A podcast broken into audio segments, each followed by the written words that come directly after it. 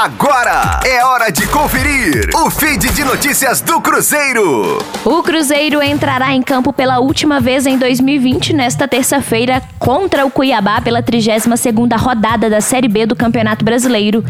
Fábio, Adriano e Jadson Silva são os únicos que devem iniciar a partida na terça-feira e que também foram titulares no primeiro jogo da equipe do ano, na vitória por 2 a 0 sobre o Boa Esporte em 22 de janeiro.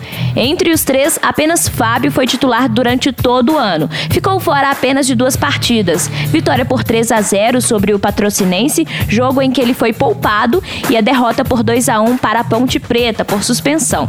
Jadson Silva também esteve entre os 11 iniciais do Cruzeiro em boa parte da temporada, mas sempre com instabilidade.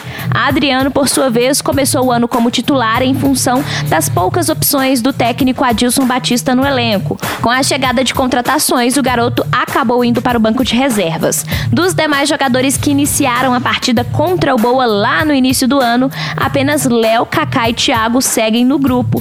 Alexandre Jesus ainda pertence ao Cruzeiro, mas voltou ao time sub-20 com a demissão do técnico Adilson Batista. Rosane Meirelles com as informações do Cruzeiro na Rádio 5 Estrelas.